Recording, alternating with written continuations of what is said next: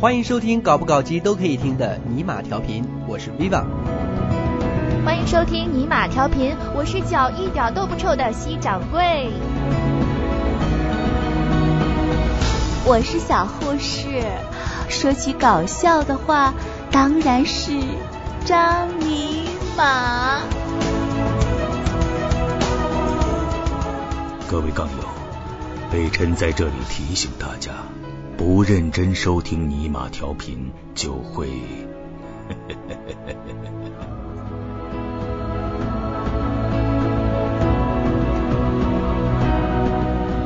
您收听到的是尼玛调频中文台。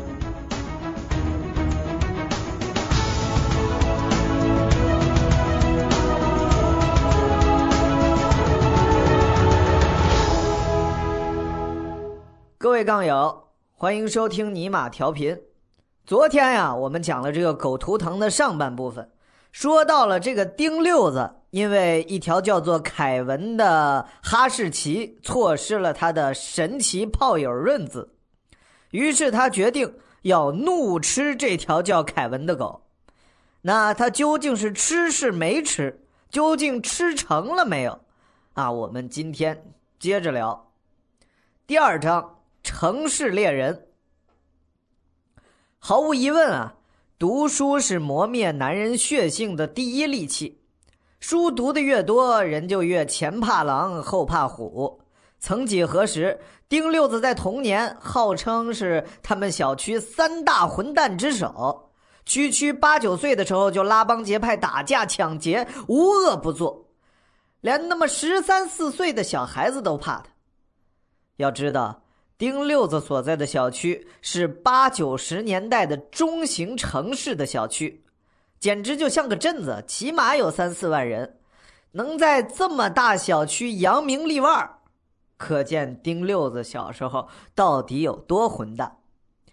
不过，丁六子辉煌的记忆只存在于十来岁自从他在十岁以后啊，认识的字越来越多，读了越来越多的书。人越长越大，可是这脾气反而是越来越好，是越来越温顺。如果说丁六子当年是一条草原上的恶狗的话，那么他现在呢，就被一本又一本的书教育成了城里温顺的小狗。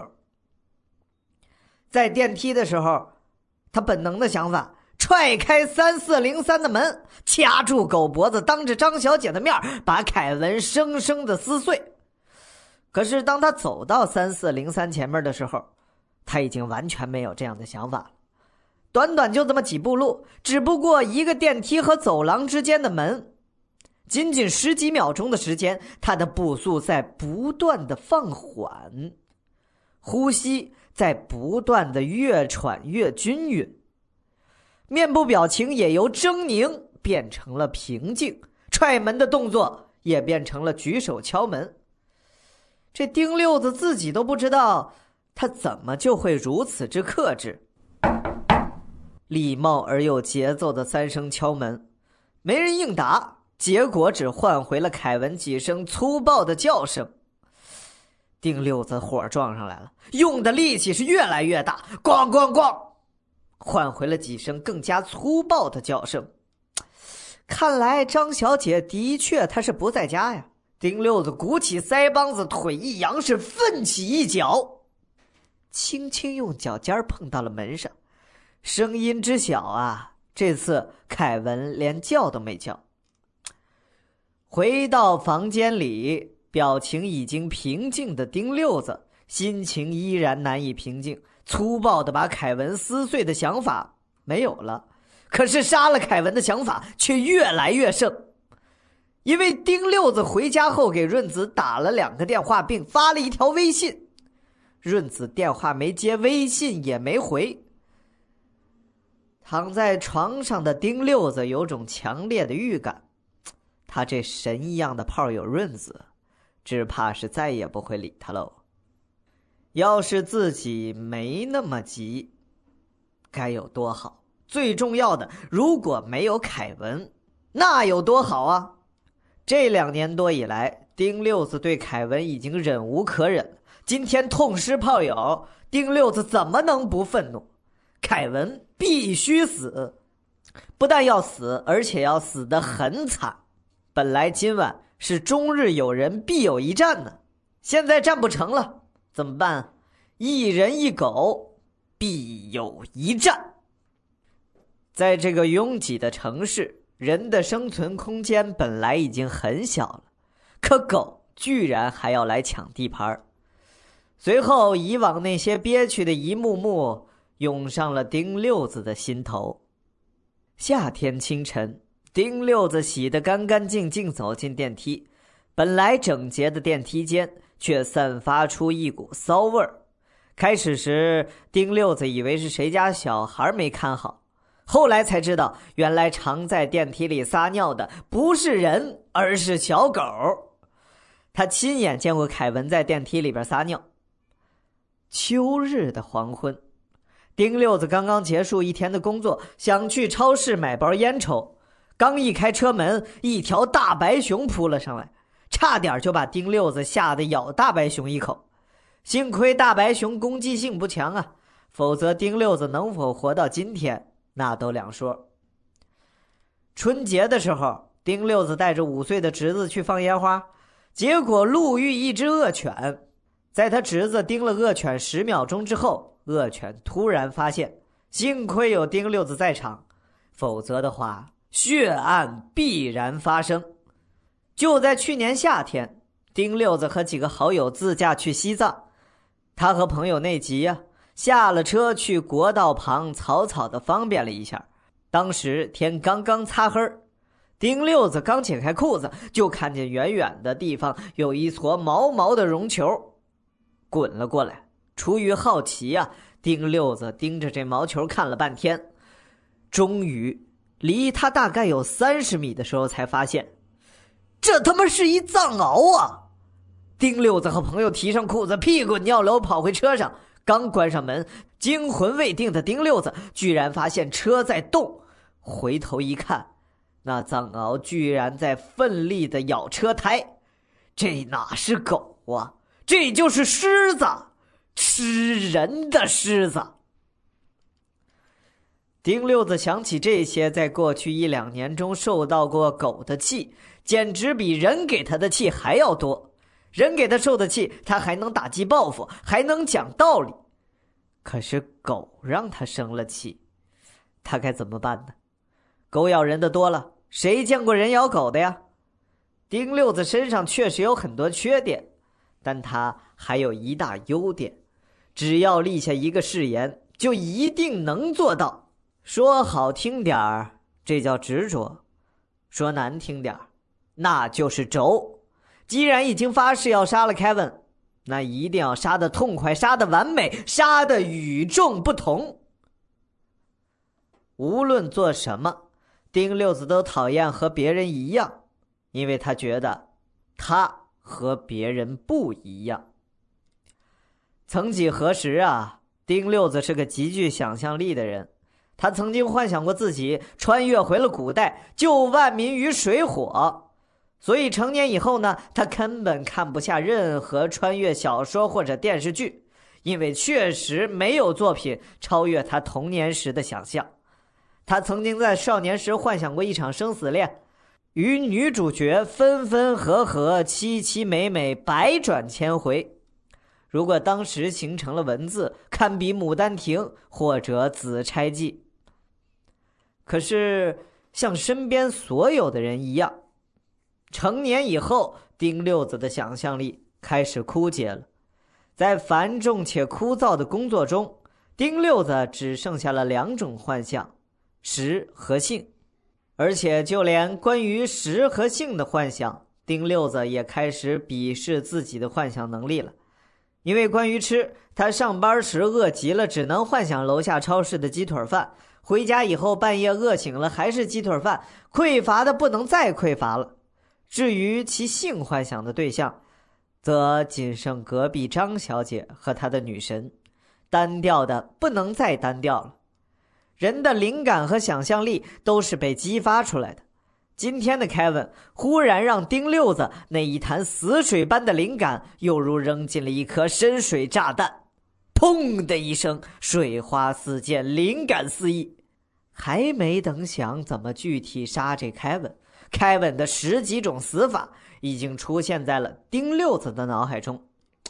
丁六子脑中也曾经一闪念，想到过干掉凯文之后，这张小姐得有多伤心啊！不过这念头真是转瞬即逝，迅速被对凯文的厌恨所取代。杀狗是不对的，杀宠物狗更是不对的。可难道宠物狗影响了他人的生活就对吗？丁六子这么恨恨的想着。仗义美在屠狗辈，负心皆是读书人。丁六子忽然又想起了这句话。没错。过去这么多年，书读的已经太多了，缺乏了点土狗的霸气。豪门宴中的大英雄樊哙，不也是土狗之徒吗？丁六子翻身下床，打开了笔记本电脑，开始在网上搜索杀狗的办法。丁六子的职业是咨询顾问，最擅长的就是搜索。这其实已经不是丁六子第一次杀狗了。他第一次吃狗肉也是他亲手杀的，可是那次杀狗的经历太过血腥了，丁六子不愿意回忆。他把干掉凯文的行动暂时命名为了“城市猎人计划”，因为在现代城市中打猎，多数情况下只能杀到猫和狗这两种动物，要想猎到别的动物，得进动物园。不过这没关系，“猎人”这两个字。主要体现的是机智、果敢和计划性。作为在外企中工作多年的丁六子来说，有计划那是必须的。有了计划，他才会做事儿。经过三个小时的研究，丁六子初步决定了几种杀狗的方案：一、传统杀狗法，把狗吊在树上，勒个十来分钟后，等狗嘴张开，一瓢冷水倒进去。狗就一命呜呼了。丁六子认为这种杀法落后且野蛮，不可行。在上海这样的城市，想把一只狗这么大动静给杀掉，实在是太不现实了。而且估计刚把狗吊上去，就会有狗狗爱好者把丁六子给吊上去。第二种野蛮杀法，手持粗铁棍儿，直接照着狗鼻子狠狠抡过去。狗鼻子是狗身上最脆弱的部位，只要抡得准，必然一下昏倒。这种杀，这种杀法虽然听起来是无比过瘾，可是着实也让丁六子找到了点年少时候街头斗殴的冲动。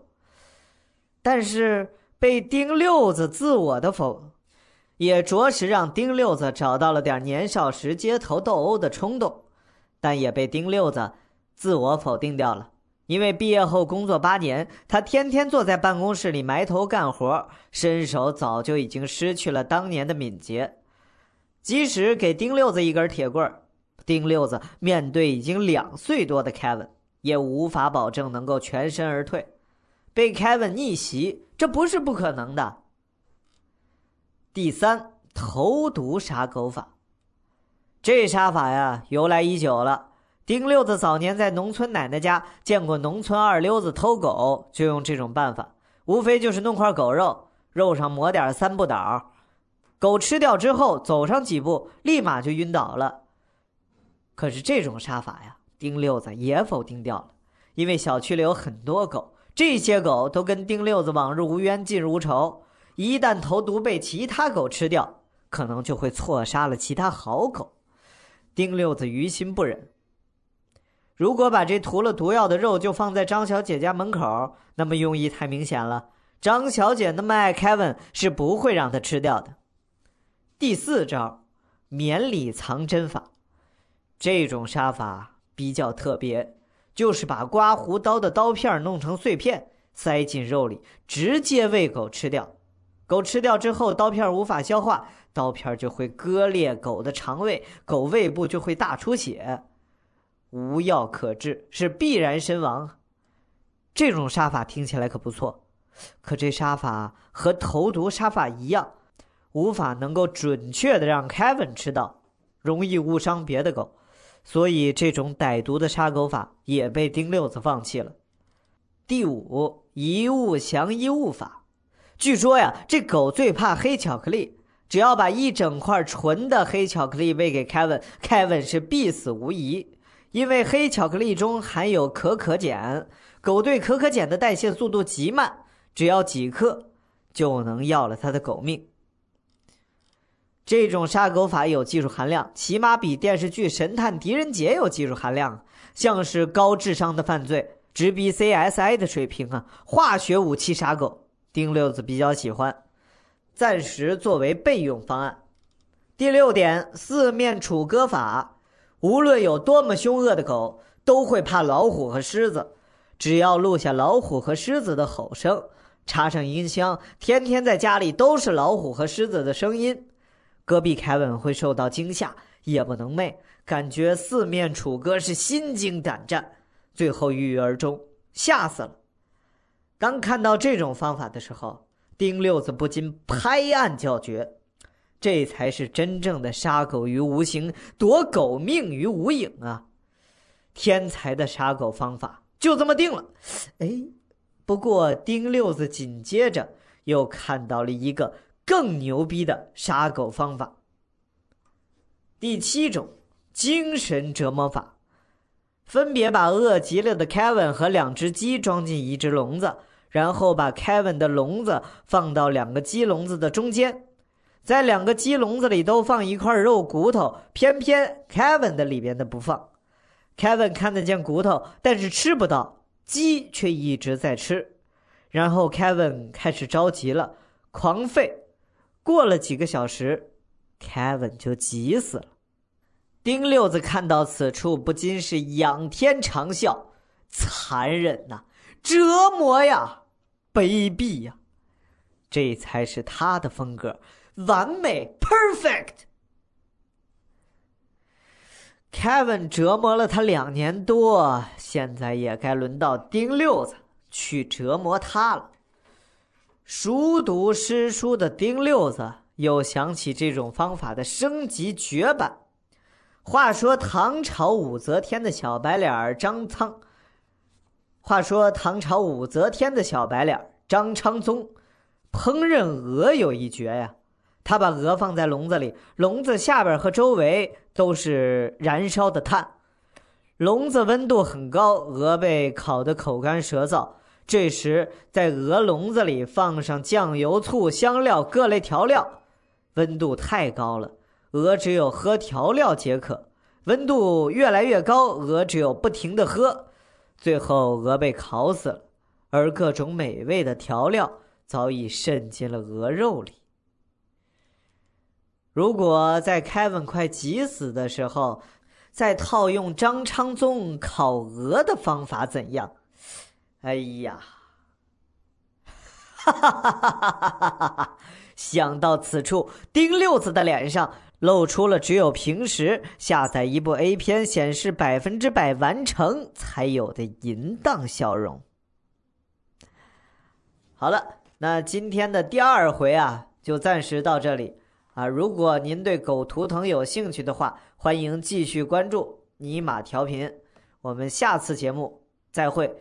想要关注张尼玛的 QQ 粉丝群，请加入 QQ 群号幺二四八二九八零三。啊，这个群，那想要关注张尼玛更多节目，可以苹果用户可以下载 Podcast，关注尼玛调频，并给我五星好评。